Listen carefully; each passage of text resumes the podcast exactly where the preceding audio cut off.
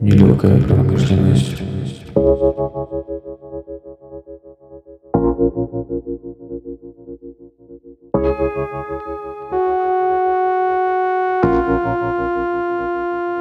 Привет! Это снова «Нелегкая промышленность» и я Ксения Шнайдер. В этом выпуске я отправилась в мастерскую Гуня и пообщалась с ее основательницами Наташей Каменской и Марией Гаврилюк. Если вам понравится наша беседа, пожалуйста, сообщите об этом любым удобным способом. Поставьте оценку, репостните или выложите скрин к себе в сторис. Приятного прослушивания. Девочки. Привет, Ксюша. Привет. Э, расскажите, пожалуйста, о себе. Почему? Это мой первый подкаст, когда у меня два главных героя. И очень интересно, как так получилось у вас, что вы вдвоем. Это э, так сложно решать, кто первый говорит. В общем, э, меня зовут Маша. Мы с Наташей познакомились уже, наверное, почти 10 лет назад, когда был э, замечательный бренд Каменская Кононова.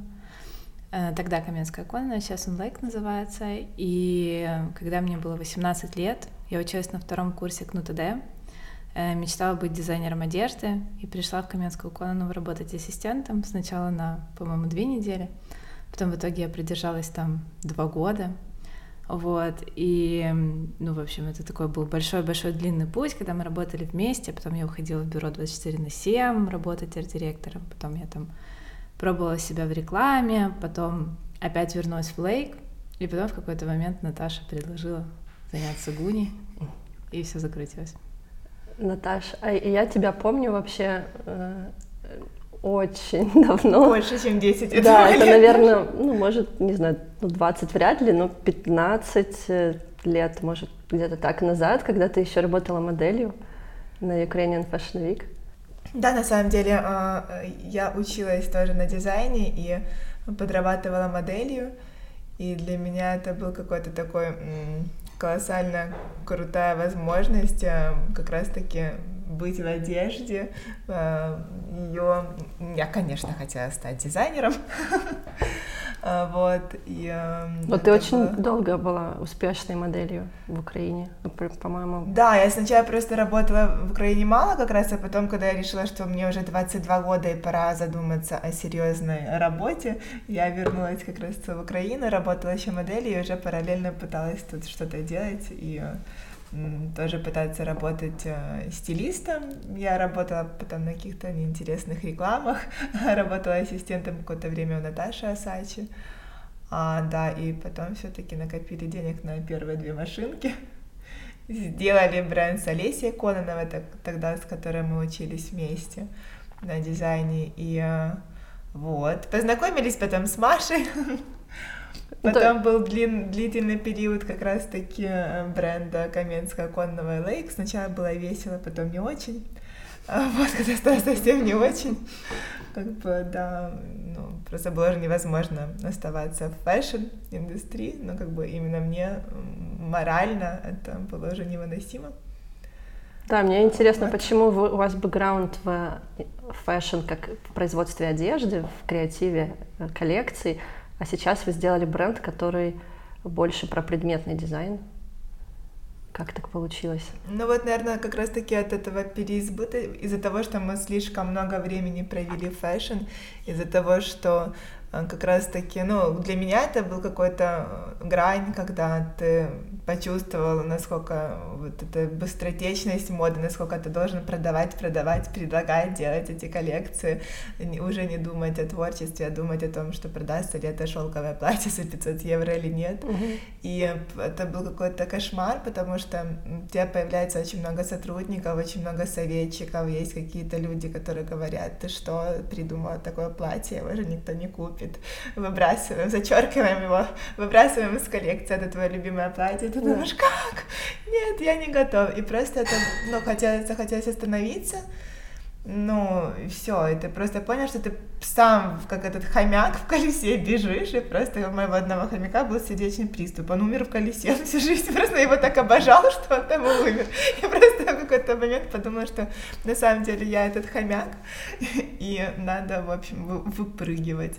Ну, а вот для меня был как раз предметный дизайн, это абсолютно тоже случайно, просто после лей какой-то период я ну, сидела, ничего не делая, там как бы мне казалось, что я буду медитировать, учить все языки, но я пролежала полгода на диване, а потом поняла, что хочется что-то сделать, и хотела сделать именно проект каких-то особенных вещей. Хоть, хочется создавать вещи, хочется что-то делать, и но хотелось даже было кодовое название Рара Ара, это хотелось сделать вещи, которые там, не знаю, шторы оперного театра 20 года пошить 10 платьев, и да, они будут стоить, там, не знаю, больших денег, но это платье, которое ты купил с историей уже, и ты хочешь передать его дочери, и ты расскажешь дочери об этом платье, и, возможно, она тоже потом его не выбросит.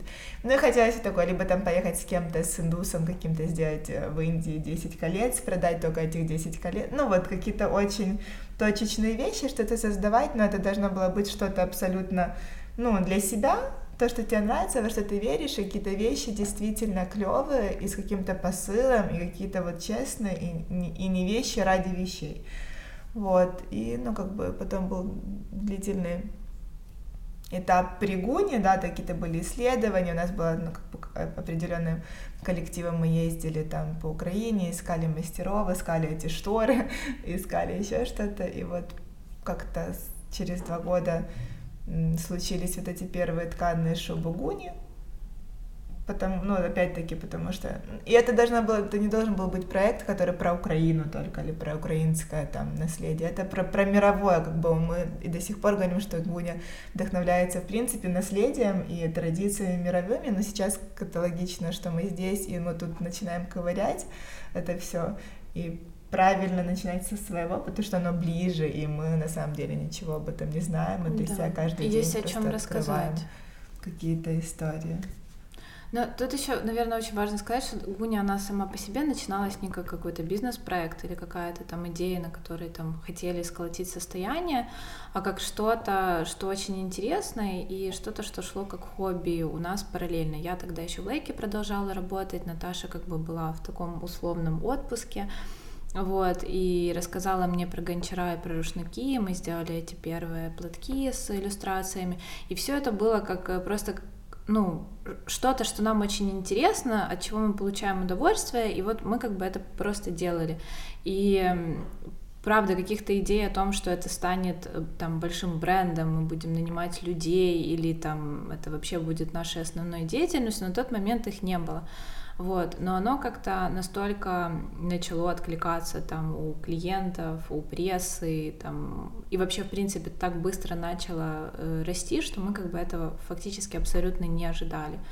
Вот, и как бы с этого момента начала добавляться там и керамика, и стекло, и какое-то лозоплетение, и вообще как бы мы стараемся находить просто то, что нам самим очень интересно, и вообще не ставить э, перед собой никаких э, рамок, э, что вот мы коммерческий бренд, мы должны выпускать керамику, это там прибыльно. Мы просто все время стараемся искать, что нас самих драйвит, и как бы эм, относиться к этому всему как к какому-то большому такому интересному приключению.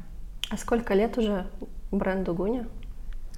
Ну, вот мы недавно считали с того момента, когда мы поняли, что это бренд, и мы будем заниматься этим как бизнесом, э, прошло где-то полтора года, скорее даже, наверное, ну, ближе к одному. А с момента первой коллекции шуб ну, это 2017, это получается три. Три, да, но вот после шуб был очень большой перерыв, опять-таки, потому что это было такое хобби, там сделали какой-то небольшой дроп и, и забыли, потом сделали платки и опять забыли. И с момента, вот когда уже да, у этого появилась какая-то системность, другие люди, вот примерно год такого активной работы, скажем. А как у вас распределяются роли в этом проекте? Ну, это самый сложный вопрос всегда. Мне как-то они сложно Органически как-то, да? Они сложно Ну, распределяются, да. да. Ну, как бы есть какие-то моменты, которые, очевидно, делает лучше Маша, она их, то, ну, например, есть нелюбимые моменты у нас обеих, но просто их она может делать лучше, и наоборот.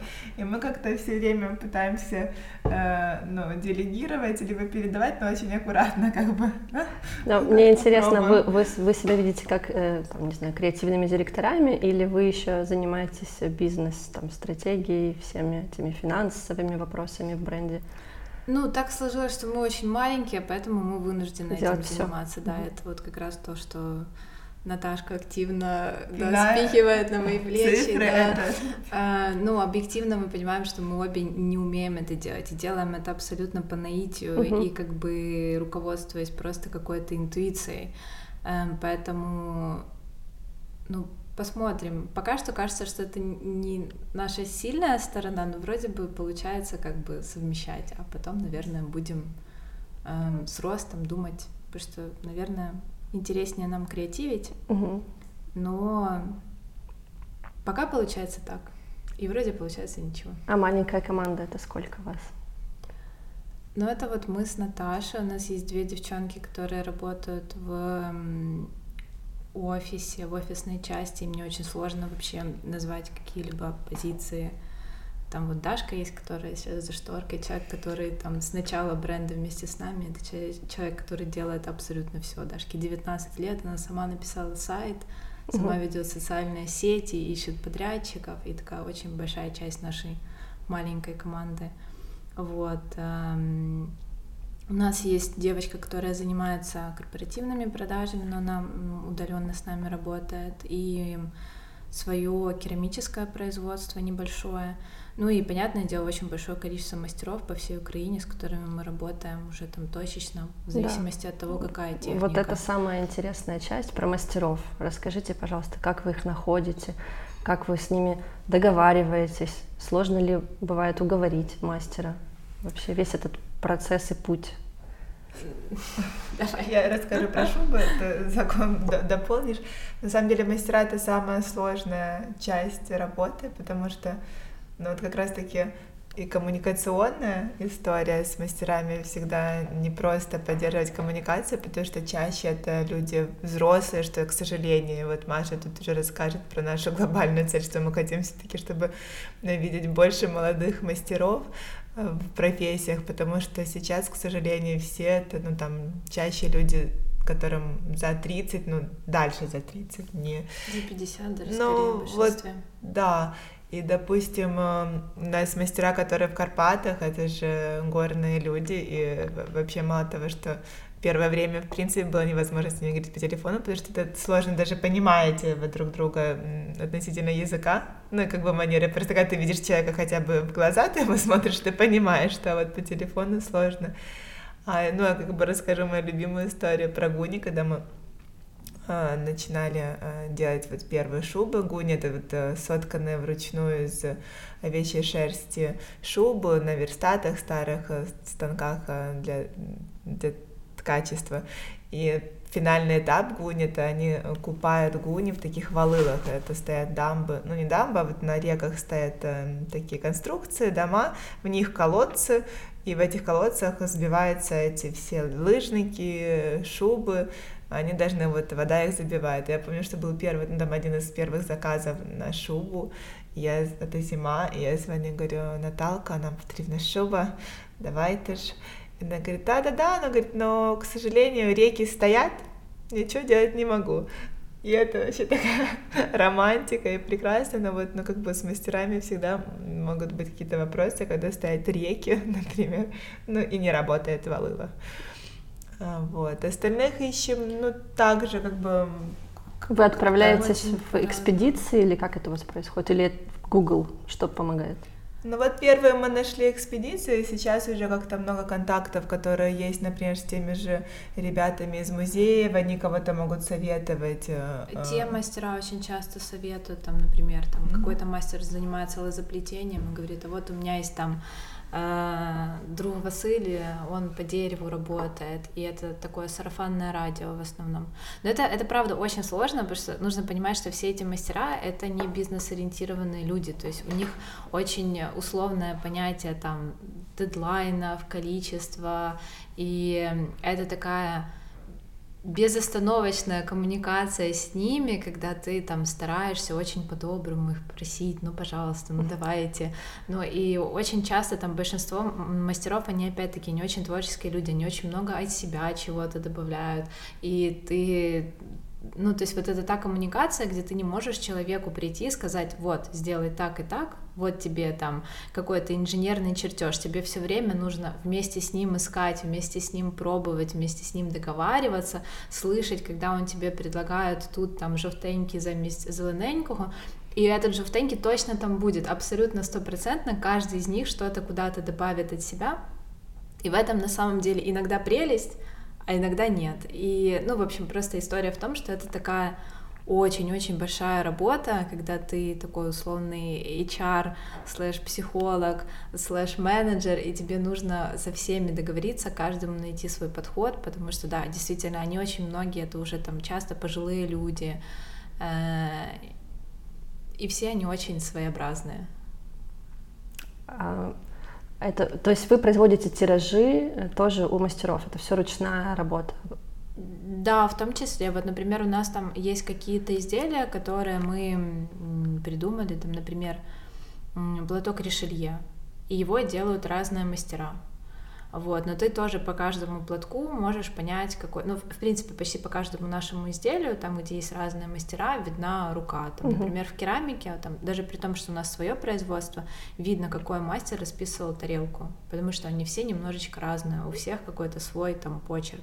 Точно так же в решелье, точно так же в стекле, точно так же, по сути, в каждом из наших изделий видно, кто что именно это, не это делал. Да, потому что это всегда ручная работа, всегда, когда ручная работа, человек дает ну, что-то от себя, и в этом, наверное, какая-то дополнительная ценность этого объекта еще.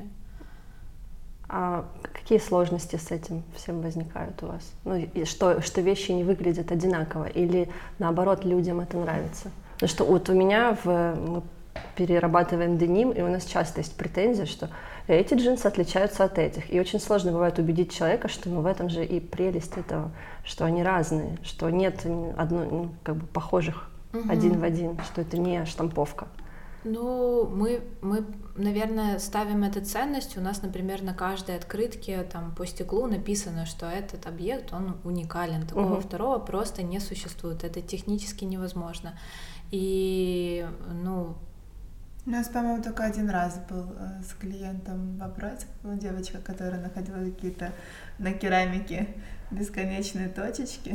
А, да, да, был у нас один, э, да. И мы уже просто переделали 10 тарелок, нам уже, мне кажется, был принципиально для себя решить этот вопрос, точечки на керамике, и мы просто подняли на уши всех технологов и всех, ну просто ты понимаешь, ну, как, ну такое производство, это невозможно сделать, например, без этой точечки.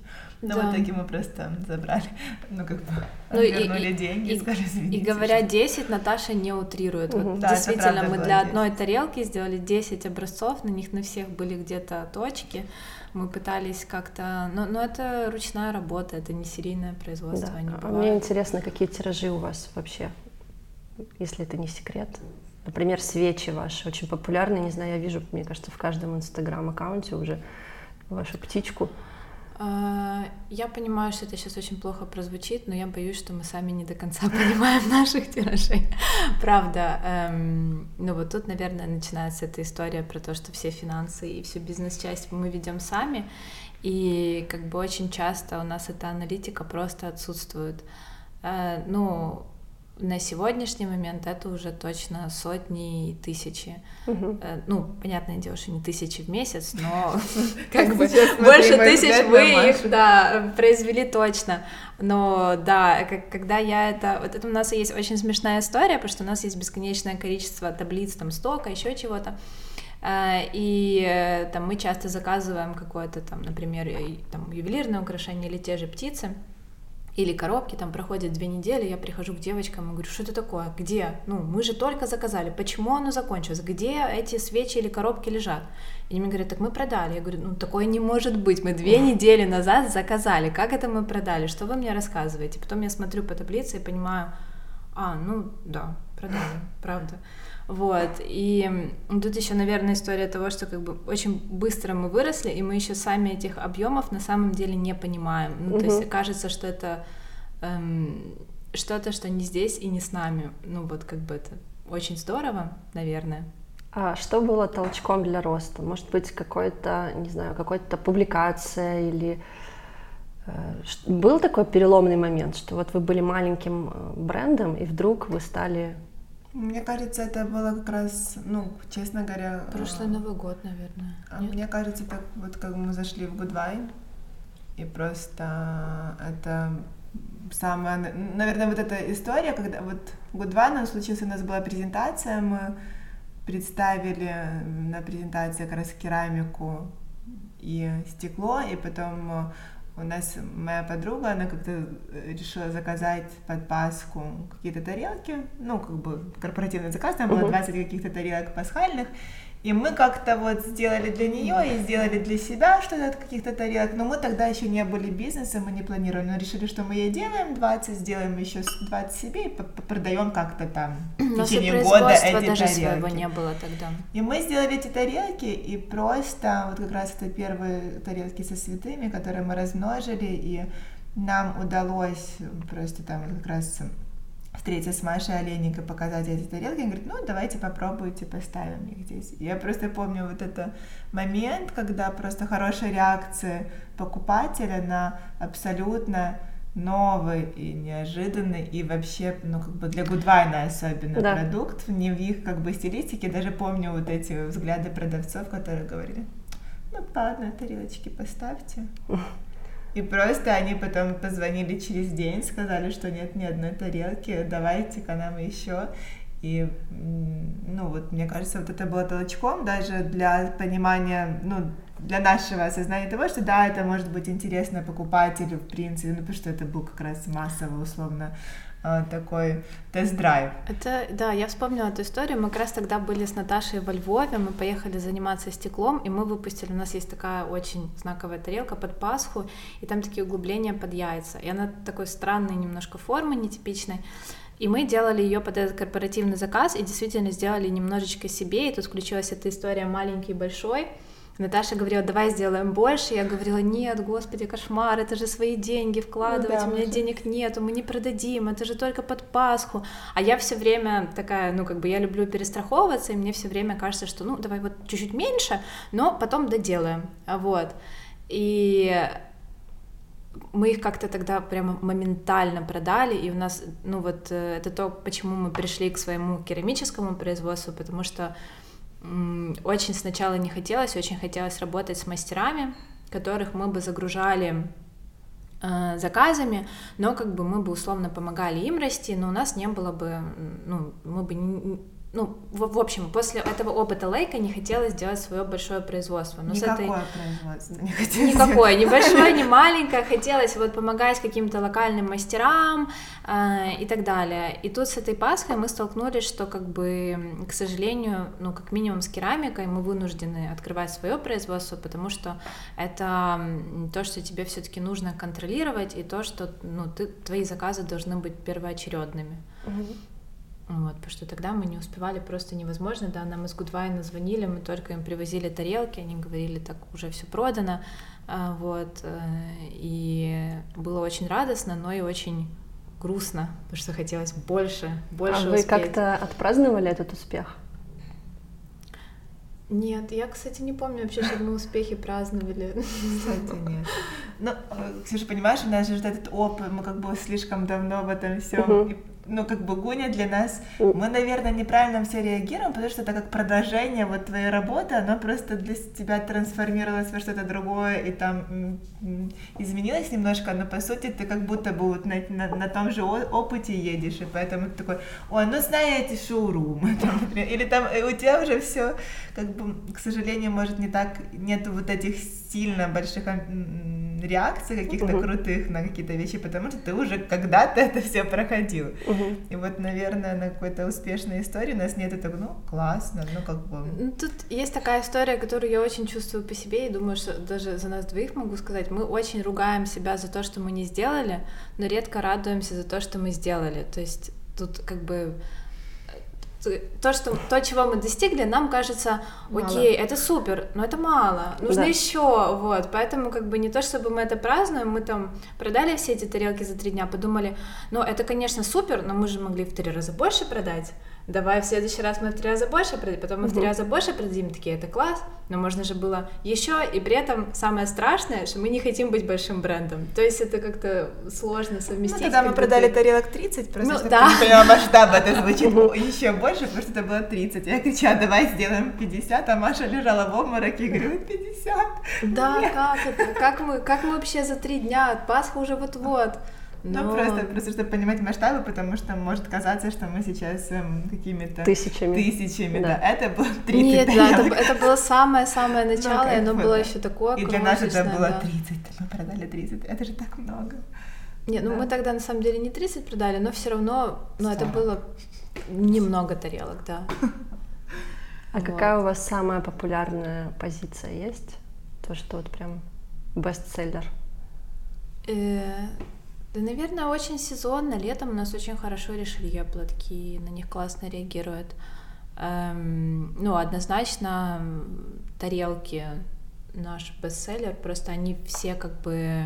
Ну, такого, что какой-то один дизайн продается чем лучше, чем все остальные, наверное, нет. Это у Дашки надо спросить.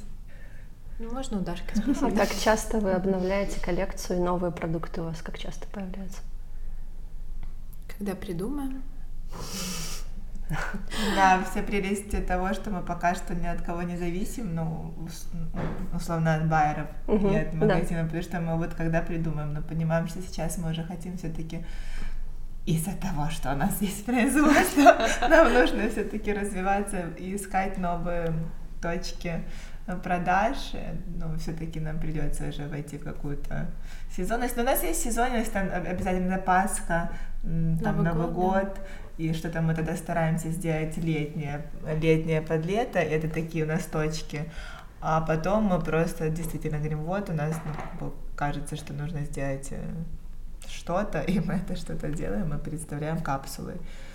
Ну, да. Тут просто эм, как-то получается так, что у нас все время добавляются новые категории, и там тут раз мы решили, что мы хотим ковры сделать, потом там сейчас, например, Наташа придумала очень красивую коллекцию украшений, мы решили сделать коллекцию украшений, под нее решили сделать коллекцию керамики, то есть э, ну, у нас действительно не сезонный продукт, мы вообще ни на что никогда не делаем скидки, считаем, что это как бы эм, наша цель это качественные показатели, а не количественные. И там та же рождественская коллекция, она у нас круглый год продается, поэтому э, такого, чтобы мы следовали по той системе моды, от которой на самом деле мы убегали, от которой мы устали, что нам там нужно производить 4 коллекции в году, ее, я надеюсь, нет и не будет. Но по сути, как бы если считать вот эти вот мелкие ко- коллекции и дропы, у нас их намного больше, чем 4, потому что мы все время что-то добавляем, какой-то новый продукт, он может быть самостоятельный, может быть целой коллекцией, там под осень мы добавили кашемировые платки, но ну как бы мы не называем это коллекцией, просто вот мы все время делаем какие-то такие вбросы из классных актуальных позиций. А Вот. Мне интересно, как вы делаете research перед тем, как какой-то продукт произвести? А, ну, у нас просто, эм, я не знаю даже, мы это. Просто есть идея, что нужен, э, я не знаю, какой-то фильм вот недавно смотрела, э, ретро-фильмы, были очень какие-то чипцы красивые на головах у барышень. И просто тут же Маша набросала принтскрин и говорит, давай сделаем такие шапочки. Но вот оно как-то очень тоже все спонтанно просто. э, Я не знаю, Маша, может это я... Но вы э, обращаетесь вс- к прошлому в своих Да. коллекциях. И мне вот интересно, как это происходит. Это музеи, кни- литература.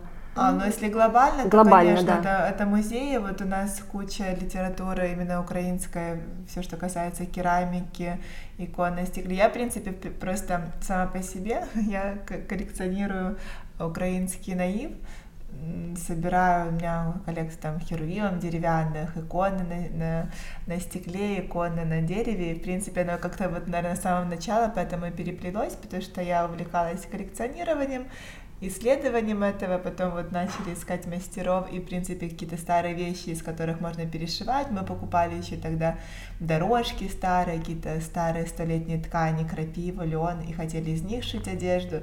И, честно говоря, пошили, и пошили первые пальто из дорожек, но они просто были слишком тяжелые, и потом я лежала в обмороке, что опять шить, это ужасно, эти пальто будут стоить опять по тысяче евро, что это происходит. В общем, хорошо, что мы отказались от этой идеи, но остались вот эти все как раз ресерчи, ну, в плане, что это антикварные рынки, это музеи, это друзья-музейщики, это какие-то друзья этнографы. Книг, да. У нас э, появились там какие-то друзья, которые коллективы, они там э, восстанавливают старые украинские песни. И вот просто вот это все общение, оно дает тебе, ну, какая-то идея может э, вообще возникать из случайности. Кто-то там, не знаю, мне когда-то музей Гончара, мы делали какую-то съемку для них, э, они показали хлебни хустки, допустим, которые там тоже 17 века, оказывается, ну, есть понятие такое прямо на хлібна хустка, це хустка, в які там носили хліб, загортали, або там до церкви носили светить в этих хустках. Но я даже понятия не имела, что кроме рушников есть еще традиционная какая-то вещь, которая вот именно хлебная хустка, которая предназначена конкретно для какого-то ритуала. Мы сделали на прошлую Пасху хлебни хустки.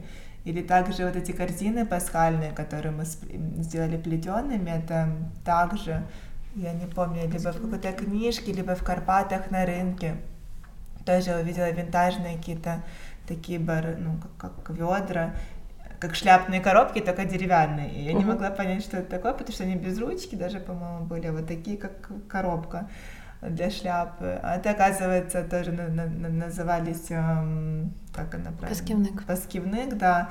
И это тоже там только два раза в год, вот э, в горах они носили Пасху люди и все остальное светить, просто чтобы донести нормально через снег и бури, это все вот прям в деревянных таких специальных паскивниках, и их использовали только два раза в год. И мы, вдохновившись этой историей и формой, даже сделали вот эти корзины все именно в такой форме этих паскивников.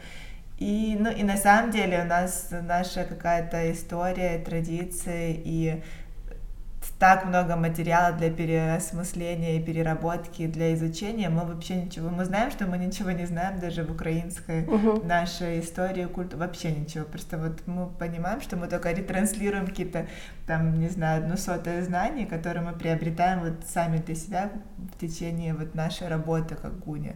И, ну, но мы очень аккуратно с этим всем работаем и относимся к этому всему. Мы никак не заявляем, что мы какие-то эксперты в этой сфере. Вообще нет. Потому что мы, наоборот, боимся где-то что-то перепутать.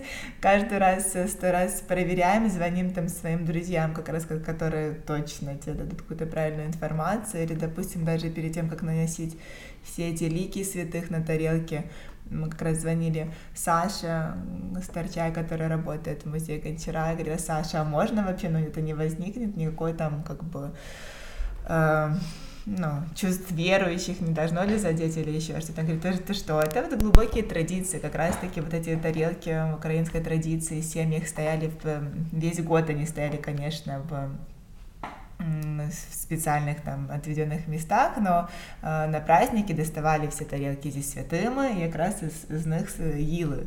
И поэтому это наоборот такое как бы благодарность э, святым. Ну вот, и вот мы стараемся, если мы берем какое-то что-то традиционное и что-то для нас, если мы чуть не понимаем, мы обязательно стараемся перепроверить и уточнить, и только потом ретранслировать сами, ну, именно историю. Ну, а дизайн мы меняем, да, конечно же, с по своему какому-то чувству. А, я хотела спросить вас про качество. А, как вы для себя это понятие объясняете и как, что для вас качество? Наверное, по собственным ощущениям. То есть мы доволь... когда мы сами довольны этим продуктом, когда мы понимаем, что мы бы сами э, пользовались этой тарелкой, носили бы этот платок или там хотели бы этот предмет, тогда мы понимаем, что, наверное, его купит и кто-то другой. У вас есть, есть какие-то стандарты качества, что вот там, это мы считаем качественным, а это мы отсеиваем. Но мне кажется, что еще вот опять-таки опираясь на вот он же остался опыт э, того же Лейка, если говорить про качество вещей, мы ну тут Маша правильно скажет, что мы опираемся на, на свои ощущения, но это даже больше опыт работы в Лейке с брендом, который работает с ну, luxury-сегменте условном, да. да, и когда все ткани, когда все мастера, и когда все, э, опять-таки, даже потребители, это определенного уровня уже, ну, угу. как бы, и ощущения люди, и поэтому у нас э, ты просто понимаешь, что ткани там это у нас какой-то кашемир, что да. обработка должна такой, ты просто на уровне уже своего опыта понимаешь, как это должно выглядеть. И, конечно же, мы не пропускаем ну и у нас все-таки продукция не, ну как бы среднего сегмента, и поэтому мы понимаем, что за ну, как бы за эту цену, которую человек покупает э, нашу продукцию, он должен получить товар самого лучшего качества. И, в общем-то, мы стараемся к этому идти. Угу. Ну, а по, по поводу э, там проверок качества, у нас большое очень количество категорий товара, поэтому да. это как бы эм, сложно эм, классифицировать, но там в стекле мы смотрим, чтобы не было точек, в керамике мы смотрим, чтобы не кипел цвет, в платке мы смотрим, чтобы была ровная строчка. То есть получается, угу. что этих категорий так много, что у нас нету их эм, ну, как бы приписанных, но опять-таки, поскольку у нас маленький коллектив, все понимают, что такое брак, а что такое не брак уже, ну, фактически беспрекословно. То есть у нас даже ребята на производстве сами всегда понимают, что вот это они оставили как брак, а это идет в продажу. Ну, это что вот опять-таки, а, возвращаясь к работе с мастерами, и мы понимаем, эм, столкнулись с такой историей, вот, допустим, многие могут сказать, это же ручная работа, ну, например, с, там, с тем же стеклом, это там ручная работа, поэтому там, э, как бы, что-то у меня там не идеально. Но и вот и мы понимаем, насколько мастеру первое время было некомфортно с нами работать, потому что мы ему отправляли все время обратно эти вещи, говорили, нет, нам не подходит, что вы там, ну, у медведя, например, там восьмой палец, ну, например. Ну, это условно, но как бы там не про палец речь, но там какие-то вещи, которые мастер, вот опять-таки, мог это все сдавать как э, абсолютно нормальную историю, но мы это заворачиваем, потому что все-таки мы хотим, чтобы эта продукция выглядела эстетично, поэтому понятно, что есть ручные истории, и мы видим, что если там кривой нос у нашего какого-то ангела, это нормально, но потому что там это рука мастера-художника, но, например, там кривую тарелку мы не продадим. Угу. Тут еще большая история в том, что фактически, чтобы понимать, что такое брак, а что такое ручная техника, нам приходится постоянно разбираться самостоятельно в каждой из этих технологий потому что очень большое количество мастеров, они, ну, любят схитрить, угу. и, ну, вот, например, по тому же мастеру со стеклом мы это очень чувствуем, что сначала он нам вообще на все отвечал, всегда это ручная работа. Потом со временем, когда мы уже начали понимать, что так нет, ну вот, вот это же ручная работа, окей, там, это нам понятно, а вот тут э, там это пятно, а вот тут не заполировано. И вот так вот потихонечку, ну, понимая, что мы точно еще не профессионалы ни в каких из технологий, но мы уже в чем-то начинаем разбираться, мы сами можем говорить с этими мастерами на одном языке, потому что когда мы начинали там с той же керамикой, это было просто невероятно сложно, потому что мы не понимали, где нас обманывают, а где это действительно невозможно. И вот э, спустя уже там год такой э, плечо о плечо работы мы, мы понимаем, и тогда можем как бы сами на это объективно смотреть. А вы сами умеете что-то делать руками своими?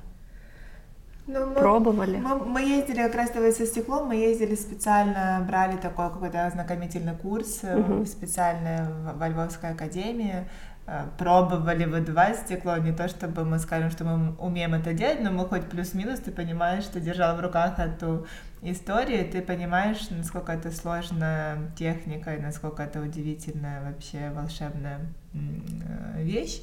Стекло, вообще стеклодув, дувание, как это правильно сказать, стекловыдувание. Стекловыдувание. Вот.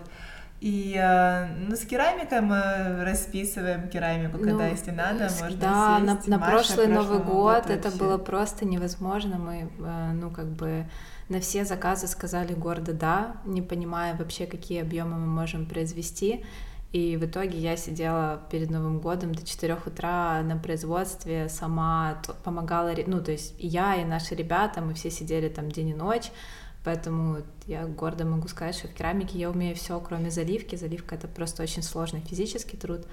А так я и зачищала керамику, и расписывала, и золото наносила, и сидела там моя мама, и вообще, ну, как бы uh-huh. весь семейный подряд. Поэтому, в принципе,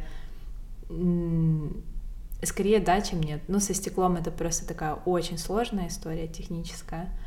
А вот керамику прочувствовали на себе сполна. А вы замечаете? Свечи заливали тоже Свечи, сами. да, да, конечно. Да. Ну, да, мы вообще можем сказать, что мы а, любую вещь можем сделать а, сами, ну, кроме стекла. Замечаете, что сейчас какой-то глобальный тренд на такие вот хобби, как керамика, что-то, да, руч... да. что-то ручное? Но у вас нет, да, такого, что вам хватает этого на работе, то есть свободное время вы... На работе. Я не могу сказать, что у нас есть свободное время, да. Да, ну, как-то так, э, наверное, и удачно сложилось, что там, если говорить за себя, я настолько сильно люблю свою работу, что она как бы от моей личной жизни неотделима. И там как бы выходной для меня это когда ты делаешь работу ну, вне офиса. Ну, то есть она настолько плотно uh-huh. вплетена, что фактически просто, ну, это такой, я не знаю, образ жизни уже стал. А ты, Наташа, ты живешь не в Киеве, да, большую часть? Ну, я живу странно, на самом деле, я не могу сейчас понять, где я большую часть живу, но полгода я была в Киеве, сейчас я два месяца была в Берлине, я живу, да, на два города, Киев, Берлин.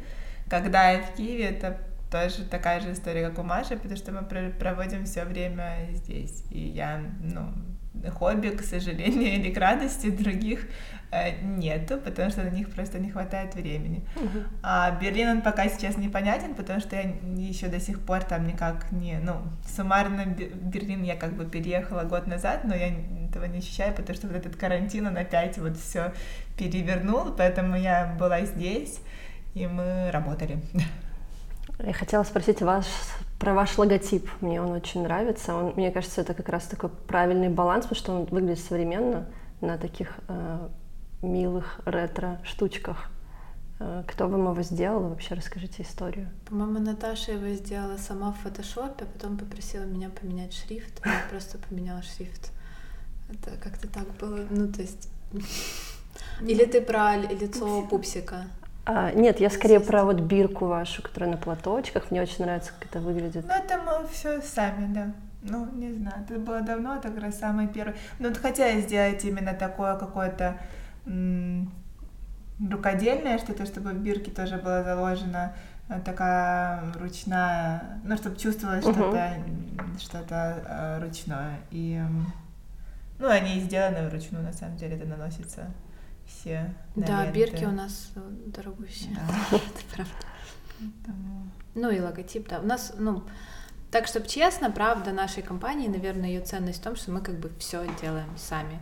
У нас э, нами написан сайт, нами ведется Инстаграм, нами пришиваются бирки без шуток. Э, ну, мы с Наташей периодически пришиваем.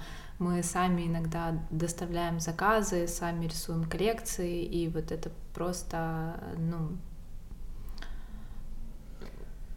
В общем, очень трудолюбивый у нас коллектив, могу сказать. Но, но надо расширяться. Ну а да, скоро мы придем к тому, что пора расширяться, но как бы почти все сейчас мы делаем нашей небольшой командой. Э, вот ты, Маш, сказала, что вы Инстаграм ведете сами. Я хотела, чтобы вы побольше об этом рассказали. Есть ли у вас какой-то контент-план и вообще как, как вести Инстаграм э, бренда вещей, предметов? Не... Потому что с одеждой понятно, ты всегда можешь фотографировать это на бесконечном количестве инфлюенсеров, и в принципе больше ничего и не надо, как будто бы. Это такая большая история, на самом деле.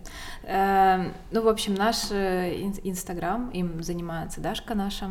Эм, это, наверное, история супер лояльной к нам аудитории э, и того, что мы очень там стараемся делать классные съемки и париться по поводу контента нашего съемочного. Но как-то так изначально сложилось, что правда, ну, это какой-то феномен, который как бы я не могу объяснить. У нас очень лояльная аудитория, то есть мы никогда никому не платили за рекламу. Мы как бы честно говоря, таргетинг включали, наверное, пять раз в жизни, и как бы все, что с ним происходит, это то, что как бы просто люди очень как бы им по какой-то неизвестной нам причине очень нравится все то, что мы делаем. Э, и в какой-то момент, э, сравнительно недавно, нас очень часто спрашивали, кто ведет нам Инстаграм, и мы придумали, что нужно добавить... А нам с Наташей, вот как я говорила, нам всегда мало, мы все время себе что-то придумываем еще, потому что как бы и так времени поспать уже нету, но это же так здорово придумать что-то еще, вдохновиться и лететь вообще как ракета вперед. Какой-то момент мы вообще подумали, что мы э, будем запускать свое СММ-агентство и вести э, другие инстаграмы в том числе, привлекать. Там, у нас есть очень классные наши друзья, фотографы, копирайтеры, СММщики и так далее, с которыми вот мы подумали, что нужно запустить вообще как бы агентство и этим заниматься. Вот, и в итоге до запуска и до какого-либо анонса мы начали вести три проекта, и ответ, который я, к сожалению, могу дать, что нету рецепта, который работает для всех. Его просто нету. Ну, то есть тут э, самое главное делать э, то, что ты делаешь с любовью, искренне, и чтобы у тебя был классный продукт. И если у тебя классный продукт, его несложно рекламировать. А если у тебя продукт, который как бы никому не нужен, ну, конечно, можно потратить сумасшедшие деньги, но как бы мы работали без сумасшедших денег, mm-hmm. без сумасшедшего бюджета, но, ну, вот ответ, который я для себя вынесла, что все-таки это история про продукт. Есть то, что люди хотят, и это как бы несложно продавать. А если у тебя сложный продукт, то это уже, наверное, задача для компании ну, каких-то других. То есть мы все делаем очень искренне и по какому-то, опять-таки, собственному ощущению, без каких-либо маркетинговых стратегий, без контент-плана. Эм, и мне кажется, что в тот момент, когда оно все приобретет очень строгие рамки, дедлайны и так далее, вся эта живость, она может на самом деле умереть просто. Как долго, вы думаете, вы сможете сохранять вот это наивное ощущение внутри?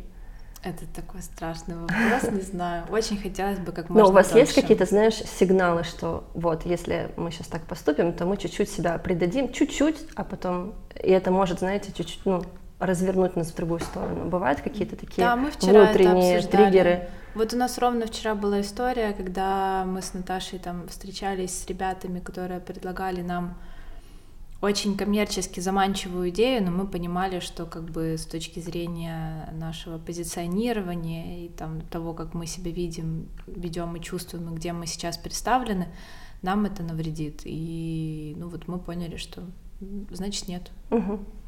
Ну или там часто, не часто, а вот иногда встречаемся с какими-то друзьями, у которых большой бизнес или еще, и все, конечно, начинают советовать какие-то истории делать более массовый продукт, что-то более дешевое, и вот ты и вот э, мы для себя тоже понимаем, хотим ли мы видеть э, кружку гуня в, в каждом доме. Ну, например. Да. Ну, нет, наверное. Ну, как бы, ну, понимаешь, с точки зрения бизнеса, конечно, это мы должны были бы сказать да, но условно внутренне мы понимаем, что мы не, ну, не хотим именно идти э, в эту сторону.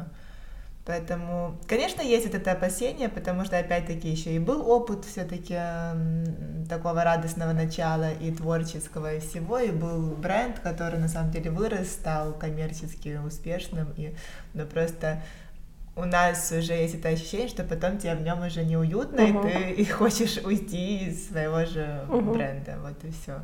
Поэтому, ну, посмотрим, ну, как бы я, я не могу сказать, что сто процентов сможем удержаться или не сможем. Будем смотреть, как оно все будет идти. Не знаю, уверена, что есть э, примеры брендов, которым удается даже там, набирая каких-то больших объемов, все равно это сохранять.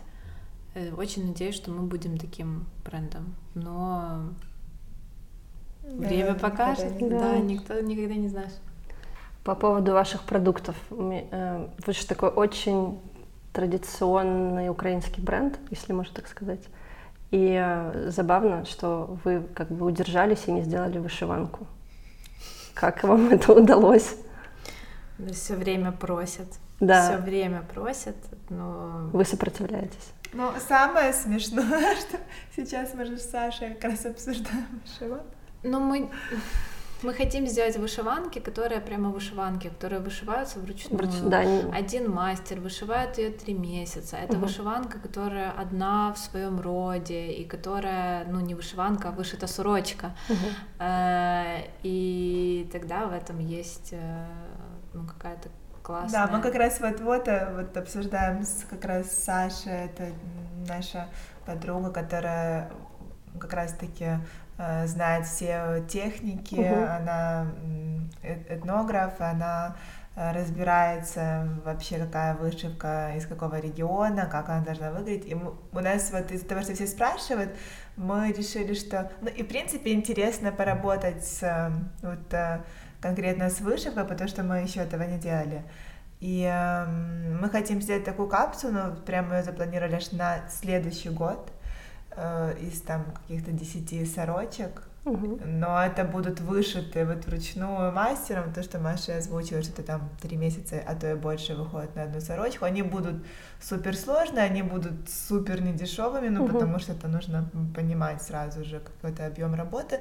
И они будут, например, только 10 штук. И мы вот для себя понимаем, что это будет некая капсула, которая, если человек захочет, потом он может пойти к Саше, ну, там, не знаю, Заказать заказать ещё. такую же сорочку Мгм. себе, и Саша будет вышивать. Это больше даже о том, и даже это не из желания продать эти сорочки, там на них заработать или вести в бренд сорочки, а из того, что просто встречаешь нереальной красоты вещи, и которые вот ты их э, не увидишь нигде, ни на Андреевском, ни в тех вышитых сорочках, которые продают сейчас на масс-маркете, все равно они более узоры простые, а просто встречаются и техники, и сама вышивка, хочется показать вот реально сорочку, которая ты просто не веришь, что это сделали руками, и Мгм. вообще, что это украинское, потому что там и орнаменты, и какие-то цвета, и вообще техника, и крой, и оно все какое-то нереальное, и даже хочется просто это показать. Это вот с этой стороны мы хотим сделать. Я просто сказала, что они, возможно, у нас появятся, ну, как бы, Ну. сейчас мы это как раз планируем. Плюс есть Витакин, она очень классная. Закрывает Нам нету вопрос. никакого смысла с ней конкурировать. Ну, то есть она большая молодец. А почему вы не делаете гуни больше? Мы делаем их очень точечно под э, заказ, Мгм. но они все-таки очень тяжелые, и гуни это больше как арт-пис Мгм. в моем понимании, чем одежда. Ну, а расскажите чуть-чуть подробнее об этом, потому что это же послужило и названием для вашего бренда. Но вот Гуни, она была более как раз в одной из экспедиций. Мы Это раз- шуба. Да, мы познакомились, это шуба, это карпатская такая традиционная шуба. Э, Пастухи пасли овец, вот в зимний период пастухи пасут до сих пор, вот как они сто лет назад пасли в этих гунях и сейчас пасут. Но просто прикол гуни в том, что она, ну как бы она не в ней не замерзнешь, в ней не промокнешь, потому что настолько плотный мех, что ты даже, наверное, можешь в реку упасть, и она не, ну, не пропустит воду до кожи, допустим. В чем Не- не- не особенность? мех, а, Да, я так Ну, понимаю, что это шер- тка- шерсть, тканое да. полотно. Особенно они вот из-за того, что он сбивает потом в еще вот как, как происходит технология, да, стригут овцу, э, делают там, вымывают эти все волосы, плетут нитки, ткут саму гуню, она такая лохматая, да, и потом э, сама текстура еще рыхлая остается у ткани, все равно как тканевая. А после сбивания в реке она настолько шерсть сбивается, что плотность становится самой шубы очень, ну, как бы сильной. И получается, что она супер теплая и практически водонепроницаемая из-за объема меха, потому что в воде Мгм. сложно пройти, но и из-за вот этой вот плотности. И мы познакомившись, познакомившись с мастером, и у нее была вот эта гуня, которая она даже показывала, что вот, смотрите, что я делаю. И мы решили, вау, класс, давай сделаем такую гуни. И вот я хочу вернуться просто об истории, в принципе, бренда Гуни, что это вообще был... Это сейчас так, что мы с Машей, ну, условно, там, арт-директоры, дизайнеры и все на свете. Но вот идея такая, что хочется работать ну, со всеми, что это гуня для всех, ну, условно, художники, дизайнеры, я не знаю, ну, как бы хочется переосмысливать какие-то вещи. Вот мы даже с этими гунями, мы говорили, мы — это вообще не дизайнерская вещь, это не про дизайн, это про то, что мы хотели, это... я увидела эту шубу впервые в жизни, и у меня она поразила. Я думаю, блин, какая крутая штука, пусть увидят все эту Мгм. шубу. И вот мы решили вытащить шубу эту, просто поменять, она неудобная, там, там крой, как они вяжут, квадраты вот эти, что ты руки в нее не опустишь. И все, и мы решили, да, окей, мы тогда попробуем адаптировать городу, что сделаем городскую гуню. Она сильно тяжелая, мы начали пытаться облегчить, там она весила 3 килограмма, сейчас она весит у нас там 2 но это там максимум, на который мы можем выйти, там, не знаю, поменяли чуть крой рукава, чтобы они были более удобны, сделали карманы, пришили подкладку, какие-то uh-huh. пуговицы, но условно это все равно та гуня, которая 200 лет, это вообще не про дизайнерские продукты, это о том, что мы рассказываем о нашей истории, смотрите, вот гуня в Нью-Йорке, и там все были в восторге. Uh-huh. Ну и как бы со многими предметами, либо историями мы, мы также и работаем. Мы хотим показать, смотрите, вот это вот рисунки, мы чуть-чуть их переосмыслили, но это рисунки с иконы на стекле 17 века. Его там создал э, наивный художник, имени которого мы не знаем, но это вот э, какая красота. И вот с каждой какой-то такой штукой мы пытаемся работать и медведи, которые тоже медведи 16 века из гутного стекла. И вот эти медведи были раньше традиционные, вот в богатых каких-то семьях они стояли на столах, и это как бы классная штука. И мы специально даже делали этих медведей, потому что часто говорят, вот медведи, это все там, там русское, вот uh-huh. что-то. Украинский медведь, которому уже там пять столетий, ну как бы, и он супер популярным был. Ну и вот эти истории, которые мы хотим рассказывать и показывать, и поэтому даже это не какой-то у нас коллаборация и сотрудничество со всеми, с историей, да, с мастерами, с, ну и мы готовы сотрудничать просто Нету с нашего имени и... за Гуни, вот так ну, скорее, ну, не про да. того, что там, типа, не про нас как дизайнеров. Да, не про самовыражение. Да. да. Здорово. Спасибо. Спасибо.